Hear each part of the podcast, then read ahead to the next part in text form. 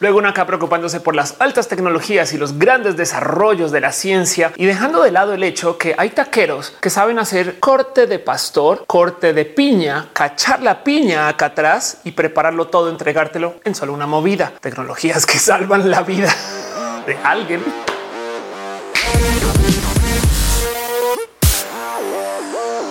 Hey, gente bonita, ¿qué tal? Yo soy Ophelia Pastrana, la explicatriz. Ustedes bienvenidos aquí a mi canal en YouTube, donde hablamos de tecnología, a veces de videojuegos y a veces acerca del fin del mundo. La verdad es que el tema de hoy es bien fatalista. es bien triste todo esto. Este video fue editado por Elisa Sonrisas, la mejor transeditora del Internet. Chequen en redes sociales como Elisa Sonrisas. Déjenle un abrazo. Pero hoy quiero hablar acerca de un raro tema porque es uno de estos temas que llega a modo de pregunta. Y es que este video de hoy llegó en un comentario en mi show en vivo, Roja. Y de paso, si tú fuiste la persona que me dejó el comentario, no anote tu nombre porque estoy bien, güey. Entonces, si puedes dejármelo abajo que en los comentarios o mandarme un DM porque si te quiero las gracias, porque fue una idea espectacular, sea quien la haya dejado. Perdón, soy horrible. Es que esto además fue hace semanas el caso. ¿Y qué fue lo que pasó, Ophelia? Pues que en mi show en vivo me dijeron, oh, ¿por qué no hablas en algún momento acerca de las tecnologías que han salvado a la humanidad? Y yo en mi show en vivo no tuve ningún problema con ir y anotar tecnologías que salvaron a la humanidad y ya. Entonces, semanas después, en una de esas tardes que estoy sentada pensando de que va a ser el próximo Roja, el próximo show en vivo y me topo con esta lista de ideas, veo esto y digo, wow, qué cosa tan fenomenalmente abstracta que es esta idea. La idea de hablar acerca de las tecnologías que se han desarrollado para que no nos explotemos la cabeza. O sea, digo, en realidad, o sea, para que no nos quememos las manos jugando con la tecnología, para que como humanidad no acabemos con la humanidad por ser humanos o humanas. ¿Me entienden? Y es que lo que más me confundió acerca de mi autopregunta o el comentario o el título que anoté es el qué quiere decir salvar. Y del otro lado, por supuesto, la otra pregunta es el qué quiere decir tecnologías. Entonces ahora pensemos que yo tengo así escrito en un post-it enfrente del monitor tecnologías que salvaron a la humanidad. Y lo único de lo que estaba certera acerca de la frase es de la palabra humanidad. Pero hey, esto es roja y acá nos gusta nerdear más allá de donde sea socialmente aceptable. Y a luz de una pregunta así de cuáles son esas tecnologías, hay mucho que podemos observar, sobre todo si comenzamos a estirar las definiciones de esas dos incógnitas, tecnologías y que salvaron. Porque primero que todo, pensemos en el qué es salvar a la humanidad. Y lo digo porque ahorita vivimos en la época donde hay gente que está vendiendo agua cruda. ¿Qué es el agua cruda? Pues es agua embotellada que se levanta tal cual como viene del río, como decir agua bronca en la superficie. El punto de venta es hasta creíble. No filtramos esta agua por ningún proceso, no lo pasamos por ningún sistema capitalista, malvado, horrible y te lo llevamos directo a tu casa. Hasta que luego te pones a pensar que igual y filtrar el agua puede ser buena idea porque esos ríos tampoco es que sean los más limpios. Y del otro lado que vas y miras quién está vendiendo el agua cruda y son estos como gurús de la sanación que pues que cuando te das cuenta que te están vendiendo el garrafón de agua a 120 dólares, también deja un poquito de duda. Digo, por supuesto que nadie puede competir con una embotelladora profesional, pero cuando te están vendiendo agua bronca, o sea que en esencia tiene menos tratamiento y menos procesos y menos de todo. A ese precio sí da un poco de dudo de tus motivantes, querido gurú. En fin, lo que hay que observar acá es que según este gurú, él está salvando a la humanidad con una tecnología de no usar tecnología. Ya ven por qué esta pregunta es tan difícil, porque además hay otra cosa que tenemos que tener presente es que si vamos a buscar o rascarle a este cuento de las tecnologías que nos van a salvar, pues hay que tener en claro que lo más seguro es que si nos vayamos a explotar la mecha enfrente por jugar con lo que no debíamos y ese tipo de cosas. Y tampoco podemos dejar de lado el hecho que sí es una realidad que el planeta Tierra se va a acabar. Y no estoy hablando del calentamiento global como lo conocen, sino que nuestra estrella, el Sol, tiene un proceso químico conocido que sucede en todas las estrellas que hemos observado y no hay nada que nos diga que no va a suceder con esta. Me refiero al hecho de que de lo que sabemos de cómo se comportan las estrellas, sabemos que las estrellas tienen unas edades, que es un proceso que se da porque se va consumiendo los mismos químicos que tienen adentro. Digo, tomemos en cuenta que el Sol es muchas veces más grande que la Tierra, pero sigue respondiendo estos procesos que sabemos cómo se comportan y en el cómo se comportan a medida que llegan a su alta edad, las estrellas como el Sol pasan por un proceso donde se convierten en lo que se llama como una gigante roja, que pues básicamente es el momento donde como que el balance de consumo de químicos que se llevaba dando por miles de millones de años ya se acaba y entonces comienza a crecer. Y en ese crecimiento las rojas gigantes pues básicamente consumen todo lo que les rodea y nuestro sol va a consumir a la Tierra y sabemos más o menos cuándo. Ahora, afortunadamente estamos como a la mitad de la vida de la estrella y todavía nos quedan varios miles de millones de años. Pero si queremos pensar que la humanidad va a estar aquí para siempre y toda la eternidad y hasta que pase todo lo que tenga que pasar y que vivamos lo que vive el universo. Yo no sé. Les digo desde ya que no va a pasar. El único modo en el que la humanidad va a sobrevivir es si logramos salir de la Tierra y ojo, no a Marte, sino casi casi que del sistema solar, porque los planetas que quedan en la zona habitable alrededor del Sol cuando se vuelva esta una estrella gigante no son planetas en los cuales podemos vivir como seres humanos. Entonces tenemos mucho que hablar acerca de eso, pero como es tan lejano, no va a pasar. que de paso, la otra cosa que hay que observar es que la mera escala de años en la cual va a suceder esto del Sol como gigante rojo es tal que se presta para que se destroce toda la humanidad. Luego que la naturaleza se consuma cualquier prueba de que hayamos existido y vuelva a aparecer otra civilización, de hecho con no sé, algún desarrollo que podría ser otros seres humanos que no tengan nada que ver con nosotros, ni siquiera hablando genéticamente y no se den cuenta que aquí estuvimos, que de paso también pudo ya haber sucedido. Nuestra existencia como seres humanos en el planeta y nuestro desarrollo desde organismos unicelulares es tan joven que todavía hubo chance para que la Tierra se formara, existió una civilización igual a la nuestra, así de avanzada, así de desarrollada y que luego se lo hubiera consumido la naturaleza, se hubiera borrado todo, se hubiera movido básicamente toda la Tierra, superficie, movimientos telúricos, lo que sea, se hubiera enterrado, se hubiera perdido a Dios bye y nos hubieran formado nosotros. Y les digo desde ya, hay científicos que siguen pensando que esto puede ser una realidad, no más es imposible descartar. Pero bueno, el punto aquí es que sí, sí es un hecho que la humanidad se va a acabar. La pregunta es cuándo. Y entonces, como esta incógnita del qué significa la palabra salvar, hablemos mejor de la tecnología y qué tipo de relación tenemos con ella, porque en mi opinión, la tecnología nos salva a diario de nuestra Y lo digo porque si lo piensan, claro que por supuesto que somos personas de la tecnología. O sea, me río cuando la gente se para enfrente de mí y me dice es que tú vas en contra de la biología. Y yo ya quisiera ser mujer electrónica. Yo también soy mujer biológica, pero me dicen Ofelia, tú vas en contra de la biología, la naturaleza es de si te das cuenta que el mero hecho de que uses ropa ya va en contra de la biología. La ropa es un diseño, desarrollo de tecnología que se hizo hace unos, pues eso, como 170 mil años y ya, pues ya convivimos tanto con la ropa que pensamos que viene con nuestra naturaleza, pero los animales no se visten, saben? Que además de paso, el mero hecho que tengamos que usar ropa me pone a mí en duda ese cuento de que fuimos diseñados, porque el rango de temperaturas que se vive en la Tierra dentro de todo y todo es un rango muy controlado. Yo sé que el frío es muy frío, el calor es muy caliente, pero vamos y vemos los rangos de temperatura que se manejan entre, no sé, el espacio abierto y el sol. Y nos queda claro que dentro de ese amplio gamut y espacios y disponibilidad de temperaturas, lo que se maneja en la Tierra es así chiquitito. Y entonces, si ustedes estuvieran diseñando a algunos seres humanos para que convivan en ese planeta, lo mínimo lo mínimo que podrían hacer es diseñarlos para que sobrevivan todas las temperaturas en el rango de temperaturas del planeta. O sea, qué culero diseño que nos obliga a usar una tecnología para poder compensar por el bug que los seres humanos solamente aguantamos tal temperatura antes de que sintamos frío o calor. Saben como que hay algo ahí.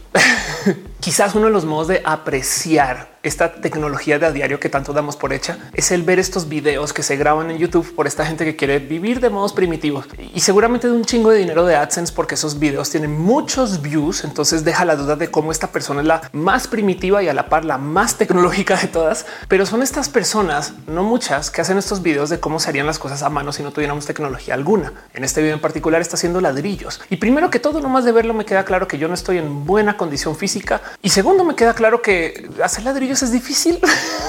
que de nuevo hablando de la gente antiderechos me da mucha risa porque a veces nos proponen a la gente LGBT este cuento de si hiciéramos una isla para restaurar a la humanidad, que yo no sé por qué piensan en eso todo el día. Pero bueno, si hiciéramos una isla para restaurar a la humanidad, los gays no la podrían repoblar y yo así de tú no podrías ni prender fuego. O sea, tampoco tampoco te creas que podrías estar haciendo estas cosas. Y es que esta tecnología, el de la construcción, las paredes, las puertas son una tecnología que alguien tuvo que desarrollar en algún momento. Y yo sé que suena tonto decir que la puerta es una tecnología avanzada, pero ahí donde lo ven, la puerta nos impacta, porque déjenme decirles que hay nexos culturales entre los tipos de puerta que se usan o lo que se usa para demarcar distancias o diferencias entre cuartos y habitaciones. En Japón, por ejemplo, que es muy tradicional este tema de las paredes de papel y las puertas de papel, la gente maneja esto del volumen de modo muy diferente que en lugares donde hay mucha distancia entre personas. Que bueno, de nuevo, le hablo un poquito al cómo respondemos al ambiente que nos rodea, porque al otro lado hay un sinfín de estudios súper interesantes del cómo en los países donde hay temperatura caliente la gente habla con voces y palabras y modos diferentes, donde hay temperatura fría. Pero bueno, eso es otro tema para otro video y no me lo traigo aquí porque sí, sí quiero recordar que estas tecnologías en las que damos por hechas como pues, grandes desarrollos de alguien, así haya sido hace mucho tiempo, mucha gente no las toma por tecnología, da por hecho el hecho que podemos tener ventanas, puertas, paredes y edificios. Pero definitivamente la tecnología que más ha salvado a la humanidad, y es un decir, pero pues que claramente ahí está presente, es la cultura del educarnos, la escuela, que en varios países es afortunadamente una necesidad, un derecho y una ilegalidad el evadirlo. Y es que imagínense lo que ha de ser tratar a una civilización sin educar a la gente recién nacida, que si lo piensan es un concepto súper divertido. Hola, bienvenida al mundo. Este mundo está destrozado, se va a ir a la chingada, pero primero vamos y te doy un resumen de todo lo que sucedió en los años antes de que hubieras nacido, nomás para que sepas a qué te enfrentas. En esencia, eso es la escuela. Quizás uno de los modos modernos donde mejor a apreciar todo lo que significa el tener una educación. Y ojo, porque esto todavía es un gran privilegio, dado que todavía existe mucha gente que es analfabeta, problema que ojalá pudiéramos solucionar de acá a futuro, pero que de todos modos, aún mucha gente que no sabe leer y escribir, todavía esas personas pueden convivir de una forma u otra en sociedad porque tienen esta educación básica de cómo convivir en sociedad. Hay un ejemplo muy, muy, muy cruel que si no han visto nunca les recomiendo que vayan a buscar videos ya de este tema y que se empapen porque además es muy interesante y es el caso de Ginny, la niña feral. Entiéndase, no es que ella haya sido una niña salvaje que se estudió, sino que es una niña que feralizaron. Me explico. Este es un caso de abuso que la historia va así. Un padre al enterarse que su niña va a tener problemas de desarrollo que resultó no ser tan verdad, decide que la va a criar o más bien que no la va a criar. Entonces por sus primeros 13 años de vida no la deja salir de su habitación. Pero ojo, tampoco la deja caminar por su habitación. De hecho, apenas ella se despierta por 13 años, la amarra contra una silla y la deja ahí durante todo el día. La alimentará de vez en cuando y luego al final la pone en la cama. Motivo por el cual su madre, que es una persona que tiene ceguera, también la deja vivir así. Y de hecho, al acercarse el padre a lidiar con la niña, ni siquiera le habla, solamente le gruñe. Si existen casos de abusos, este tiene que ser el más extremo del que yo haya escuchado en mi vida, dejando de lado cosas que ya incluyen, pues en esencia, ya saben, temas de cuerpo y temas de ya pues general violencia física, aunque eso también por supuesto que constituye violencia física. Pero lo más impresionante de este caso es que se dieron cuenta que existe esta situación debido a que en algún momento por situaciones de vida la madre, quien como les dije tiene un tema de vista, esto de paso es una historia que sucedió en California y entonces esta señora va a una oficina de gobierno para pedir ayuda y asistencia por temas de su ceguera y de un apoyo general que tengo entendido que se está ofreciendo en el momento o no recuerdo si fue que fue a pedir como asistencia por desempleo, pero el caso es que va a una oficina de gobierno y por accidente, por no poder ver bien, entra a la oficina de servicios para niños y menores. Y ojo, para ir a la oficina va con Ginny. Y entonces acá tienen a esta madre que tiene temas de visión entrando a una oficina donde de repente una trabajadora social ve a la chiquita y se da cuenta que puede haber problemas en casa. Es impresionante que algo así haya podido suceder del total. Pero luego la otra cosa que también está presente es que de ahí en adelante entonces comienza este tema del cómo rehabilitar o cómo llevar a Ginny a un estado de cuidado para que se le pueda dar una suerte de reinserción social. Y aquí sale a relucir todo el tema de la educación, porque resulta que Ginny al tener 13 años de no haberse enfrentado contra las palabras y las letras, entonces su cerebro no estaba acomodado para tal y por consecuencia no se le pudo enseñar. Pero ojo, porque resulta que en este caso de estudio se topan que ya sí se puede comunicar por medio de señas y mostrar cómo dónde están las cosas. Digo, para que entiendan el por qué yo traigo esto como un tema de educación y un tema de abuso, que vale la pena observarlo solo bajo esa condición y vayan y buscan historias completas de todo lo que sucedió con este caso que es rudo. Pero el punto es que para que entiendan por qué yo lo traigo como tema de educación es porque este es un claro caso de. ¿Qué pasaría si no educáramos a la gente del total? Y para que entiendan todo lo que damos por hecho acerca de las cosas que nos enseñan, Ginny no sabía caminar bien. Tenía un caminado que le llamaban el caminado de conejo porque no balanceaba bien, porque no la dejaban caminar y porque nunca tuvo ese proceso de capacitación del caminado que lo damos por hecho. Pero ahí está. Es de las cosas que vienen en el kit educación de bienvenido al mundo. Te vamos a desatrasar en todo lo que hemos aprendido en los últimos siglos. Chequen esa historia, despampánense, llénense de rabia como yo, pero sepan qué sucedió. Y lo importante aquí es para lo que estoy hablando en este video es pues saca a relucir lo importante que es el educarnos y cómo la tecnología de la educación vaya que es importante y cuántas veces nos habrá salvado incontables. Pero bueno, ¿qué otras tecnologías hay por ahí que nos han salvado la vida? Pues las que literal nos salvan la vida, todo lo que sea relacionado con la medicina. Y hay mucho que hablar acerca de la medicina en general, sobre todo porque pues, ya hemos pasado por varias pandemias y según la pandemia que quieran estudiar, lo que hemos aprendido en medicina en ese entonces. Digo, si bien por un lado está este cuento de la plaga de Justiniano, que pues en esencia se acabó porque ya no había nadie más a quien pudo contagiar.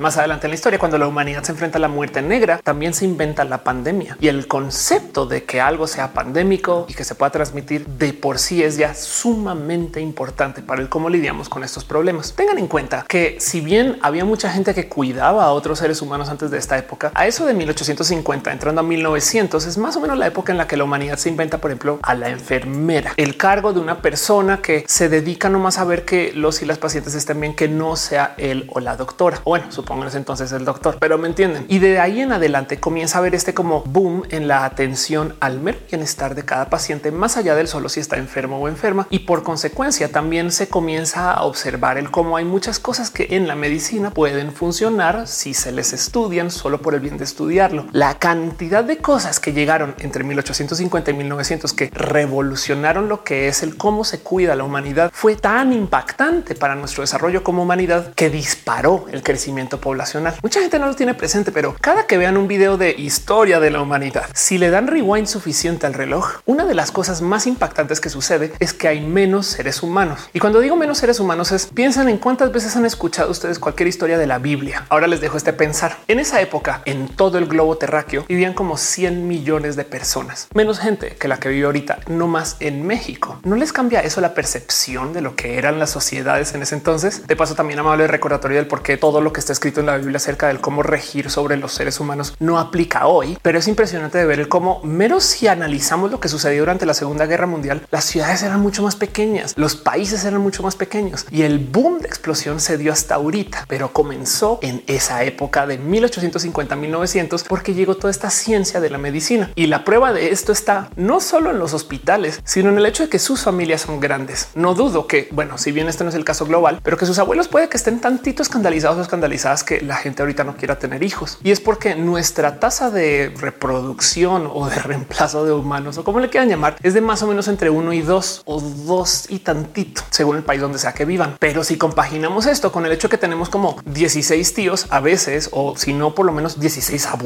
a veces, depende de la familia, lo sé. Pues entonces como que queda la duda del qué pasó. Y es que ahí les va. Antes de que tuviéramos tanta ciencia de la medicina, mucha gente moría al nacer o en sus años jóvenes. Y entonces era muy normal y de ahí viene la cultura del todos los hijos que le mande Dios reproduzcan hasta que ya no puedan. Todas esas cosas vienen del hecho de que tú de verdad, si querías tener una familia grande de cuatro personas, tenías que hacer por lo menos seis intentos. Pregunten de sus abuelos y van a ver que muchas veces se van a encontrar con historias de cómo, pues sí, ya hay, no sé, tíos o abuelos que no sobrevivieron y eso se daba por hecho. Así que parte de lo que sucedió con esto del crecimiento poblacional entrando al siglo pasado es que la medicina se encargó de que mucha gente sí sobreviviera y de repente estas familias que pues tenían de a siete hijos porque esperaban tres, aunque no admitían esperar tres, tenían de siete porque naturalmente quería tener siete, pero igual sobrevivían tres. De repente sí podían tener los siete. Y para rematar, como pues la medicina funciona en todos los ámbitos a todas las edades, también vivieron más años o están viviendo más años. Entonces esta gente está como en shock de pero por qué tantos seres humanos ahora? Y de ahí en adelante comenzó esta presión para desarrollar tecnologías para poder planear las familias, porque ahora todas las familias son súper fértiles, se dan. En fin, entonces en eso la observación de tecnologías que nos salvan o que han salvado a la humanidad, claro que hay que admitir que la mera tecnología de la medicina, pues aquí nos mantiene. en 1700 muchos de nosotros y nosotras no hubiéramos vivido todo este tiempo. Así hayamos sido personas muy sanas. Y eso que todavía no entrado a las cosas más básicas de todas estas tecnologías que se inventaron o que llegaron con la medicina. Lavarse las manos, los antibióticos, tantas cosas que nos permiten mero estar acá, cosas que súper damos por hechas. Pero bueno, otras tecnologías que han salvado a la humanidad, por supuesto que tenemos que hablar de la agricultura. Y ojo, porque hay dos modos de ver el que la agricultura sea una gran tecnología. La primera es el hecho de que la agricultura es tan de antaño que tenemos estos viejos saberes que también damos por hecho. Mucho podemos decir acerca de cómo tenemos hoy en día estas empresas que están haciendo diseño genético y sobre ese diseño genético entonces están haciendo cosas súper malvadas con las semillas, pero a la par no podemos ignorar que el maíz que tenemos hoy, los aguacates que tenemos hoy, tantas cosas que pensamos que son súper naturales, son comidas totalmente modificadas a lo largo de muchos años de plantar y de que varios seres humanos se vayan enseñando entre sí el cómo plantarlos y cómo seleccionar este maíz en particular, este plátano en particular, este aguacate en particular y desarrollamos industrias inmensas alrededor de eso. Ahora, para futurologiar acerca de tecnologías que nos van a salvar en este rubro, pues como somos tantos seres humanos hoy, nos tenemos que organizar de modos diferentes que como nuestros ancestros, porque no podemos sostener a tantos seres humanos pensando que tenemos toda esta tierra para consumir por cada ser humano. Así que, por ejemplo, una de las grandes tecnologías que viene en esto de la agricultura son las granjas verticales, que son en esencia métodos específicos de cómo crecer cada cosa, no más que en vez de acaparar una cantidad ridícula de acres o como sea que midan terreno, pues lo que se hace es que la pila es una encima de otra. Y ojo, porque esta tecnología no solo le da entonces el acceso específico a cada planta o cada fruta de lo que necesita, de cada nutriente en particular, luz, energía, sol, CO2, lo que sea, sino que también permite traer todas esas granjas a la ciudad. Así que prepárense para que en el futuro no muy lejano tengamos granjas en la ciudad que manejan mejor tecnología para poder plantar cualquier cosa que lo que se plantea afuera. Ojo, porque yo sé que cuando les muestro estas tecnologías, muchas personas van a saltar a decir eso no es orgánico, Ofelia. Entonces no va a estar tan chido. Déjenme decirles que desafortunadamente como seres humanos ya llenamos el planeta de tanto extra CO2 que arruinamos todas las plantaciones orgánicas y esto le va a impactar a la gente que no tiene el dinero para invertir para construir granjas verticales. Me explico. Palabras más, palabras menos. Las plantas consumen CO2 y dan frutos sobre eso. Yo sé que estoy súper simplificando las cosas, pero si de repente a lo largo de varias décadas muchos seres humanos llenan de CO2 el medio ambiente porque pueden, ese CO2 va a afectar a las plantas. Desde las últimas décadas para acá, todas las plantas que se crecen afuera en el campo que pensamos que está súper limpio, pues no está limpio, está lleno de extra CO2 y todas esas plantas por tener extra CO2 crecen más. Que en la superficie dirías que bueno, vamos a tener mejor arroz, mejor maíz, pero como la velocidad de crecimiento es tan diferente de lo que pues, se desarrolló según ese grano específico que se lleva plantando por mil años y ese arroz específico que se lleva desarrollando por 10 mil años, yo no sé, pues entonces lo que está pasando es que están generando, por ejemplo, extra depósitos de almidón o están generando en últimas pues un arroz que puede ser más gordo, cuidado con la palabra ahí, pero me entienden que es más inflado, pero que en sí, porque creció mucho más rápido, no tiene tanto valor nutrimental. Entonces pueden ser plantas que se ven mejor, pero que alimentan menos. Y lo que están haciendo en el mundo desarrollado para pues no más complementar esa como caída en valor nutrimental es que de plano al empaquetar el arroz o la soya o el maíz o estas cosas que están creciendo que no tienen tan buen valor nutrimental, le ponen aditivos o le ponen extra vitaminas y te lo dicen en la caja. De paso, si no me creen con esta, googleen de cómo el vino está sufriendo mucho por esto, porque no solo se está llenando la tierra de extra CO2 y entonces el crece diferente, bueno, las uvas, sino que encima de eso, la fecha de cosecha del vino es diferente ahora a lo que era hace 100 años. Así que el vino que se está cosechando ahorita sale antes y con una uva que creció diferente y por consecuencia nuestro vino de hoy no sabe a lo que sabía el vino hace 100 años. Es tan grave esta diferencia que hay gente que está considerando quitarle el nombre. Los vinos que se están arriesgando a esto son Pinot Noir, Chardonnay y varios otros nombres muy conocidos que no se sabe si se le puede dar el mismo nombre que lo que se le daba antes porque ya cambió tanto su sabor. Piensen en eso. Pero bueno, volviendo al tema de la tecnología que nos va a salvar, por supuesto que la agricultura ya nos ha salvado millones de veces porque alimentar a tanta gente que vive hoy no se hubiera podido si no se hubiera desarrollado la agricultura. Y es que el nivel al que ha llegado este desarrollo, la verdad es que es impresionante. Aún si descontáramos las granjas verticales, hay que tomar en cuenta que el cómo se maneja la agricultura, sobre todo en los países desarrollados, es impresionante. Las meras máquinas que tienen para hacerlo, wow, si son un poco transformercitos. y ahí todavía hay más que rascarle en esto de cómo nos han salvado la vida, porque luego cuando sale toda esta comida, el mero hecho de que se pueda distribuir de tal modo que tanta gente la pueda recibir, también es una tecnología que nos mantiene muy vivos y vivas. Damos por súper hecho el supermercado, que por si no tienen presente la diferencia entre el mercado y el supermercado es que en el supermercado tú vas por tus cosas y al final hay una persona cajera donde le entregas todo y te vas. Hoy en día pues, ya eso se automatiza, pero aún así la idea es la misma. En el mercado tú vas y alguien te atiende. Entonces esa persona está enfrente de toda la comida y decide más o menos qué quiere por ti y te lo entrega. El cambio del mercado al supermercado es súper importante porque el supermercado permite que más gente pueda comprar y tener acceso a su comida. Y tanto lo hemos vuelto una cultura que ya damos por hecho que tenemos frutas de todo el año, que no deberían de ser de todo el año y que tenemos comida de, no sé, de la otra costa del país aquí el día y fresca. Es impresionante de ver. Pero bueno, tecnologías que nos han salvado a la humanidad o a la vida, en fin, tecnologías que están ahí que además quedamos por hecho. Ni siquiera me metí a la tecnología, tecnología. Qué bien que lo podemos hacer. No más pensemos cuántas veces una computadora ha salvado la humanidad. Y yo sé que la ciencia ficción nos dice que las computadoras nos van a consumir y destruir luego de que nos hagan enamorarnos de ellas y esas cosas que pasan. Pero en últimas hay que considerar que muchas personas pueden hacer mucho más porque existen las computadoras, incluido ver este video. Pero del otro lado, también hay que tener presente que la tecnología que se ha desarrollado alrededor de la computación se presta para que podamos hacer cosas genuinamente milagrosas, como tener dispositivos implante que le dicen a nuestro corazón cuando latir. Wow. luego el más grande desarrollo y más ambicioso logro de la humanidad en el rubro de la computación, que es evidentemente el Internet. Una vez tuve una plática con una persona de otra generación que me decía en esta nueva generación nos han inventado casi que nada. En mi época, en los 60, todos los días llegaba algo nuevo. El jet, el coche lancha, toda la tecnología de James Bond, no sé, el cambio del vinilo al CD, todo eso. Y la verdad es que sí, de los 60 a los 80 se hicieron muchas cosas por esto del desarrollo de la tecnología de la humanidad, pero el Internet solito es un choque cultural inmedible de lo importante que es. El mero tú poderte enterar en tiempo real de qué está sucediendo en Irak o en Venezuela es impresionante. El mero tú saber que hay más gente que vive como tú a 10 metros o a mil kilómetros también es muy necesario e impresionante. Y ni hablar de todo lo que importa, el que tú puedas buscar información de cosas que no sean tu rubro de estudio. Piensen, si ustedes le tienen desespero a que sus padres son personas que son muy difíciles para aprender y que las cosas nuevas les cuestan a veces, piensen que a la generación de nuestros padres cuando tenían una duda compleja acerca de algo, en el mejor de los casos podían ir a una biblioteca y si tenían la suerte suficiente daban con un libro que lo respondía y si no, pues no podían llenar una fichita diciendo quiero saber de esto, pero pues a ver si aparece información o si no simplemente era algo que no sabían.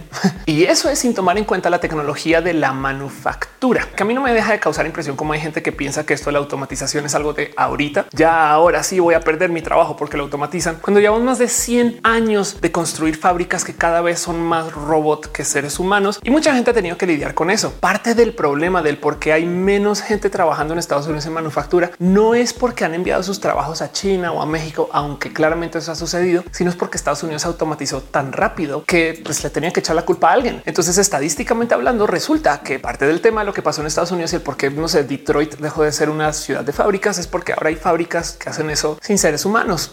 Hey, se han puesto a pensar en el logro que es construir un coche. ¿Cuántos robots se necesitan para eso? Del otro lado, ¿cómo se construiría un coche si se hace a mano? Saben? Volvamos al güey que hace ladrillos de barro de eso a tener miles de coches andando en la calle como si fuera facilísimo. No es impresionante. Es más, piensen en esto. El celular que están usando para ver este video o la computadora o la tele. ¿Ustedes creen que la hizo una persona a mano? en fin, una de las tecnologías que claro que tengo que mencionar en un video que analiza el qué fue lo que nos salvó y qué lo que no nos salvó es la tecnología de la bomba nuclear, que es bien raro de decir porque de entrada estamos hablando de una tecnología que se creó para eliminar a la humanidad. Pero ahí donde lo ven, dejando de lado que pues supuestamente la Segunda Guerra Mundial se acabó cuando soltaron la bomba nuclear, que eso es muy debatible. Si es un hecho que lo que vino después de la Segunda Guerra Mundial fue la negociación entre la humanidad acerca de cómo no nos vamos a ir a guerra otra vez porque tenemos bombas nucleares. Y yo sé que mucha gente va a saltar a decir, Ofelia, todavía hay guerras. Y es verdad, pero las guerras que tenemos ahora son o locales o entre estados bastantes veces más pequeños que las guerras que tendríamos si los superpoderes deciden pelear. y cuando digo pelear es pelear en forma, como sucedió durante la Segunda Guerra Mundial, porque con la tecnología que tenemos ahorita, si tres países de estos, bueno, dos decidieran enfrentarse con algo, eh, se acabó el planeta. Es así de fácil. Pero bueno, el punto es que si bien las bombas nucleares son horribles, devastadoras, y hay mucho que decir acerca del cómo y el por qué son así devastadoras, porque además como tecnología en últimas, wow, que hubiéramos podido inventar una cosa así. La realidad es que lo que funcionó detrás de la bomba nuclear es el hecho de que asusta un buen. Como con un dispositivo tenemos la capacidad de eliminar tres ciudades pequeñas, dos ciudades medianas o una ciudad grande solo con un dispositivo, pues entonces claro que da mucho miedo que un país ataque con una bomba nuclear. De suerte, aunque la verdad es que hubo gente hasta activistas haciendo esto, muchos países consiguieron la tecnología para poder desarrollar sus propias bombas nucleares. Y digo activistas porque hay historias de cómo la Unión Soviética consiguió sus bombas nucleares debido a que gente les entregaron los secretos de los estadounidenses para que se pueda desarrollar allá, dado que si los dos poderes tenían la bomba nuclear, entonces ya no hay supremacía. Y es que a raíz del desarrollo de la bomba nuclear y de la Guerra Fría, salió a luz una política internacional de miedo constante que se llama la política de destrucción mutuamente asegurada. Esta es una conclusión a la cual llegamos como humanidad. Después de que muchos años de la Guerra Fría nos enseñaron que en cualquier momento alguien se puede levantar, salir del lado que no es de la cama y pensar, sabes que le va a soltar las bombas a Estados Unidos. Y entonces eso podría acabar con Estados Unidos y lo único que se pudo negociar es esta amenaza de que cada país del mundo que tenga bombas nucleares básicamente salió a decir si yo veo que una viene en mi sentido, no me siento a pensar y respondo. Mejor dicho, no te voy a dar cabo de duda de que se disparó una por accidente, que un ataque terrorista ahí, que un hacker entró o que tu hija un día estaba jugando con la computadora y le dio el botón rojo. Yo no voy a pensar en nada. Y es que esto es lo que hace más sentido, porque un cohete intercontinental balístico le toma más o menos 20 minutos llegar a donde va, lo cual quiere decir que cualquier país tendría 20 minutos para llamar al presidente de Rusia. Oye, si fuiste tu culero, no así, ah, pues ahí te va. No, o sea, ah, fue un accidente, perdón. No, entonces nos escondemos. No Pero qué quiere decir esto? Que si del otro lado Estados Unidos está hacia dos de dar al botón, sabe que si le pica el botón de lanzar esa bomba nuclear, va a llegar otro de vuelta pase lo que pase. En esencia es un botón de autodestrucción. Y ojo, porque eso también quiere decir que países aliados puede que disparen también. De hecho, hay submarinos que están andando por todo el globo terráqueo listos para disparar en caso de que se destrocen las ciudades de sus países, cosa que se hace no más para mantener la amenaza. Si de puro chance le caen seis bombas nucleares a Estados Unidos y Estados Unidos no alcanzó a disparar, no hay broncas. Ahí todavía tenemos misiles que están listos para salir. Y recuerdan ese día que les decía que una bomba nuclear podría acabar con una gran ciudad. Pues no más para que duerman en paz. Tengan presente que Rusia tiene nada más que 7 mil bombas nucleares por si acaso y Estados Unidos 6800 y los países consiguientes, Francia, Israel, demás, etc. Tienen más o menos unos 300, 200 cada uno, depende del país, pero son muchas bombas para la capacidad de cada cual y en esencia existen porque la idea es hacer una amenaza creíble. Así que en esencia el tema con las bombas nucleares es que si bien pueden destrozar a la humanidad así, el mero hecho de que existan nos ha salvado muchas veces y por consecuencia muchos países que se estarían yendo a golpes serios por alguno que otro motivo no lo están haciendo. Y entonces esta tecnología nos ha salvado,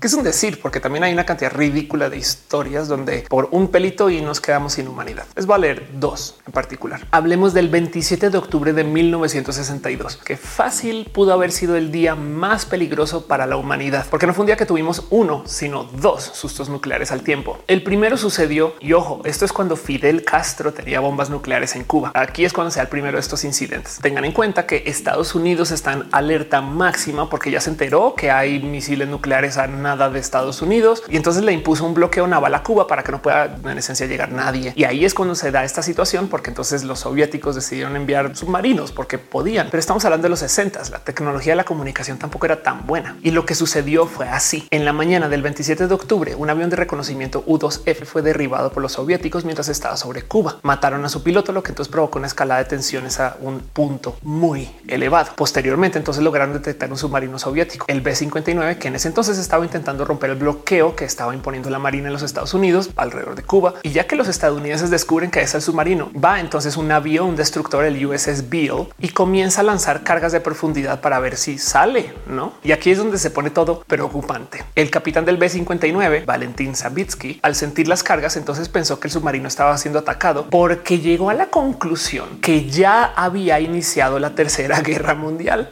Y entonces, pues la misión ahí le pedía que simplemente comenzara a lanzar sus misiles nucleares, porque ya estamos en guerra, ¿no? Ese día, ese submarino tripulaba con tres oficiales superiores, quienes para poder lanzar estos misiles nucleares tendrían que estar los tres de acuerdo. Y afortunadamente, uno de los tres, Vasily Arkhipov, decidió poner en duda el si estaban en guerra o no, mientras que los otros dos dijeron que sí. Solo por eso no se lanzaron misiles nucleares contra Estados Unidos. Pero ojo, porque ese mismo día la Fuerza Aérea de los Estados Unidos metió las patas en que envió un avión espía que al parecer sin querer sobrevoló sobre Rusia. Pongo muy en duda se metió las patas. No es posible porque con la tecnología de los 60 no había GPS y entonces sí se pudo haber perdido. Lo que sucedió fue así. Un avión de reconocimiento U-2 de la Fuerza Aérea de los Estados Unidos que se estaba dirigiendo al Polo Norte para una misión de muestreos cruza accidentalmente este espacio aéreo soviético y pues en esencia pierde pista de su ubicación. Y entonces acuérdense que estaba pasando todo lo del submarino. Pues ahora tenemos este avión espía que está perdido sobre la Unión Soviética y comienzan estos 90 minutos de pánico total, porque mientras el avión estaba perdido supuestamente en este espacio soviético, los soviéticos en respuesta envían seis aviones de combate MiG para derribarlo. Y entonces, como vienen estos aviones en este sentido, los estadounidenses responden con sus propios aviones caza para tratar de encontrar a este avión espía y guiarlo de vuelta. Pero estos aviones caza, por si acaso estuviéramos en guerra, entrando a la tercera guerra mundial y el submarino, estas cosas salieron con misiles nucleares.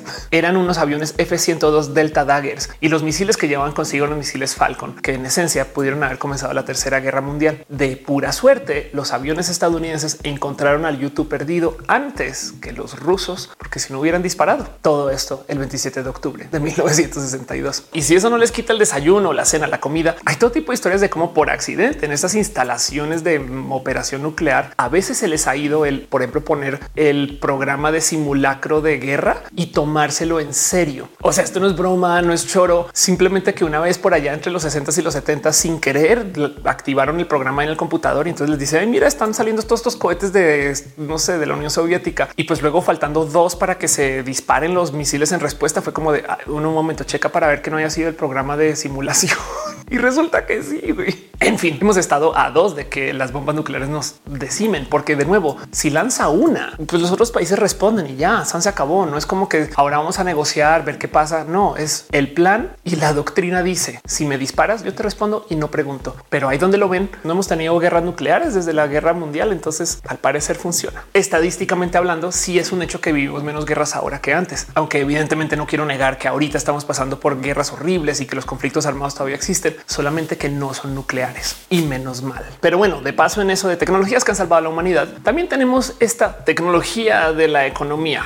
Ya sé que lo estoy metiendo con calzador porque economista, pero el punto es que hay un acuerdo internacional que se hizo pasando la Segunda Guerra Mundial, pasando es un decir, pero bueno, casi al final, que se llama el acuerdo de Bretton Woods, donde en esencia el mundo se coordinó para tratar de tener más pues, interdependencia económica. Este cuento de que la globalización nos está haciendo perder autonomía y nos hace dependientes de otros países es un plan global. Está escrito, está diseñado. ¿Por qué tantos países se suman a esto? Porque si tu país se especializa en un material o en un servicio y el país vecino se especializa en otro material, otro servicio, entonces tenemos dos materiales o servicios especializados que antes no se hubieran podido tener porque todo el mundo tiene que hacer todo. Pero además, el hecho de que se genere interdependencia económica nos evita de ir a guerra, porque si Estados Unidos depende de nombren ustedes el país europeo para poder, no sé, comprar su metal, no les va a ir a lanzar bombas, se quedaría sin sus cosas. Así que necesitas que el otro país es más, no solo tenga interdependencia, sino que le vaya bien. Entonces hay incentivos para que los países ricachones ayuden a que se desarrollen los países pobres. Y yo sé que funciona la chingada y se le han dado mil vueltas a estos programas y esquemas y se ha tratado de, no sé, reparar, mejorar, etc. Pero es otra de estas cosas que nos ha mantenido con vida, porque se los prometo. Bueno, más que se los prometo, hay una cantidad de estudios que lo comprueban que esto pues, ha detenido guerras también y por ende ha salvado a la humanidad. La interdependencia económica.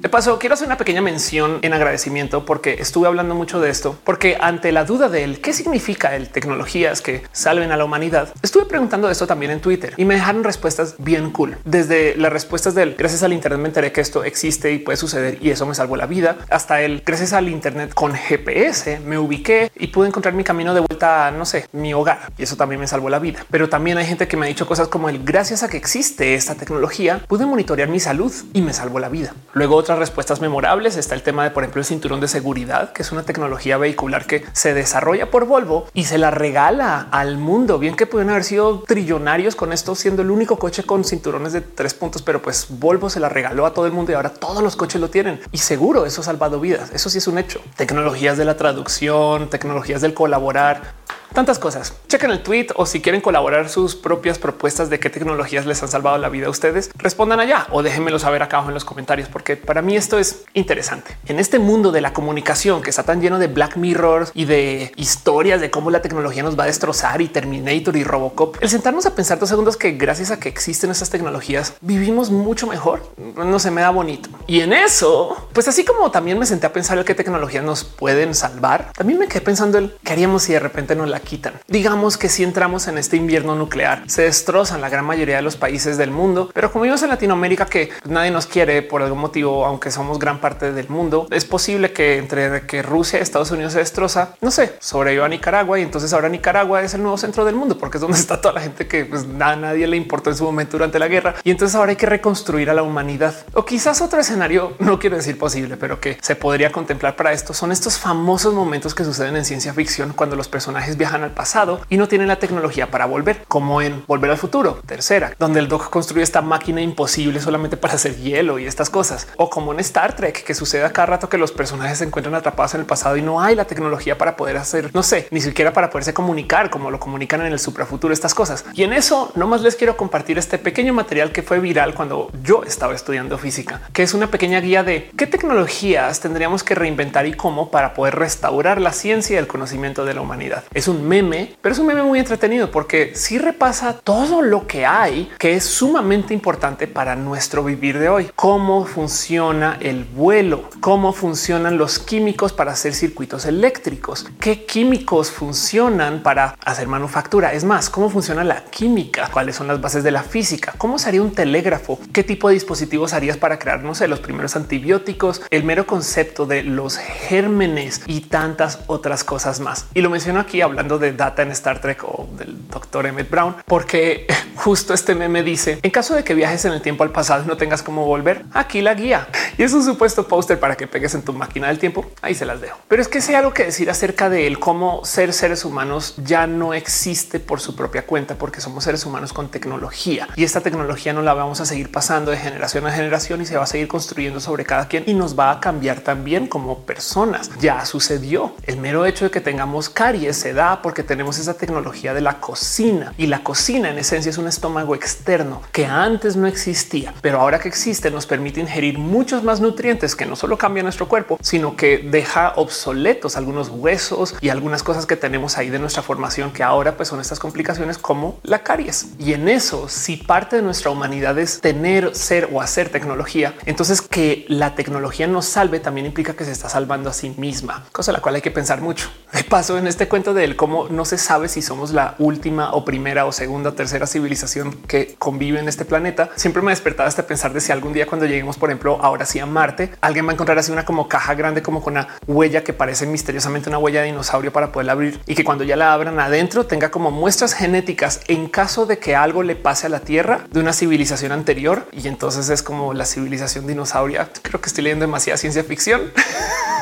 pero sí les voy a decir algo acerca de la relación entre la tecnología y la supervivencia y el cómo la tecnología sirve ahorita porque la usamos más para sobrevivir que para destruir, aunque pareciera que no. Desde un punto de vista, Star Wars, la saga de ciencia ficción, la guerra de las galaxias, que por algún motivo se llama guerra de las galaxias, cuando en inglés es Star Wars, o sea, sería la guerra de las estrellas, pero en fin, porque además como que en la saga no viajan entre galaxias, viajan entre estrellas. Eh, en fin, el punto es que uno de los modos de analizar Star Wars es de cómo esta historia se trata realmente acerca de el cómo la tecnología no se desarrolla si se piensa en que existe primariamente para eliminar en seres humanos. Una de las cosas más impresionantes de la saga de Star Wars y su relación con la tecnología es que la tecnología no avanza. Si se fijan o si son bien fans, van a saber que sí hay cosas que van cambiando, como los proto saber y los saber del presente, lo que sea que signifique eso en Star Wars, pero que aún así, por ejemplo, la tecnología de la vieja república no es muy diferente a lo que se usa en la, pues hasta en las últimas de Star Wars. Por uno de los motivos que podrían explicar esto es el mero hecho de que la tecnología que se tiene en Star Wars es heredada o robada. Imagínense ustedes que hay una gran guerra mundial y entonces se destrozan los poderes, pero la tecnología que se estaba desarrollando en ese momento en lo que antes era Estados Unidos, ahora la adoptan países que no la tenían y pues no saben cómo desarrollarla porque no tienen el cómo enseñarse o no entienden cómo funciona, pero tienen la tecnología y entonces la van a cuidar muy bien. Es más, la van hasta glorificar, que es lo que pasa en Star Wars. Han visto la cantidad de como rito y ritual y baile que hay alrededor de sus tecnologías, porque puede que sea que no la entiendan, pero sí le pueden dar mantenimiento. Piensen en eso. Y del otro lado, la otra cosa que es muy evidente en Star Wars es que la tecnología que sí avanza, pero que avanza de modos muy pobres, es la tecnología para eliminar gente, porque el tema desde la filosofía de la tecnología, si tú estás desarrollando una tecnología que existe para eliminar seres humanos, pues el ser humano lo puedes matar de varios modos, pero pues en últimas hay tanto que puedes hacer antes de que te des cuenta que solo hay tantos modos para hacerlo. Mejor dicho, tienes un techo. El problema ya se solucionó. Ya por más creativo o creativa que seas, en últimas lo puedes reducir a las mismas seis acciones y San se acabó. Entonces la tecnología no amerita desarrollarse más allá detrás de él ser un gran cañón. Y por eso en potencia es que siguen construyendo estrellas de la muerte, porque es de pues, qué más vas a hacer? O sea,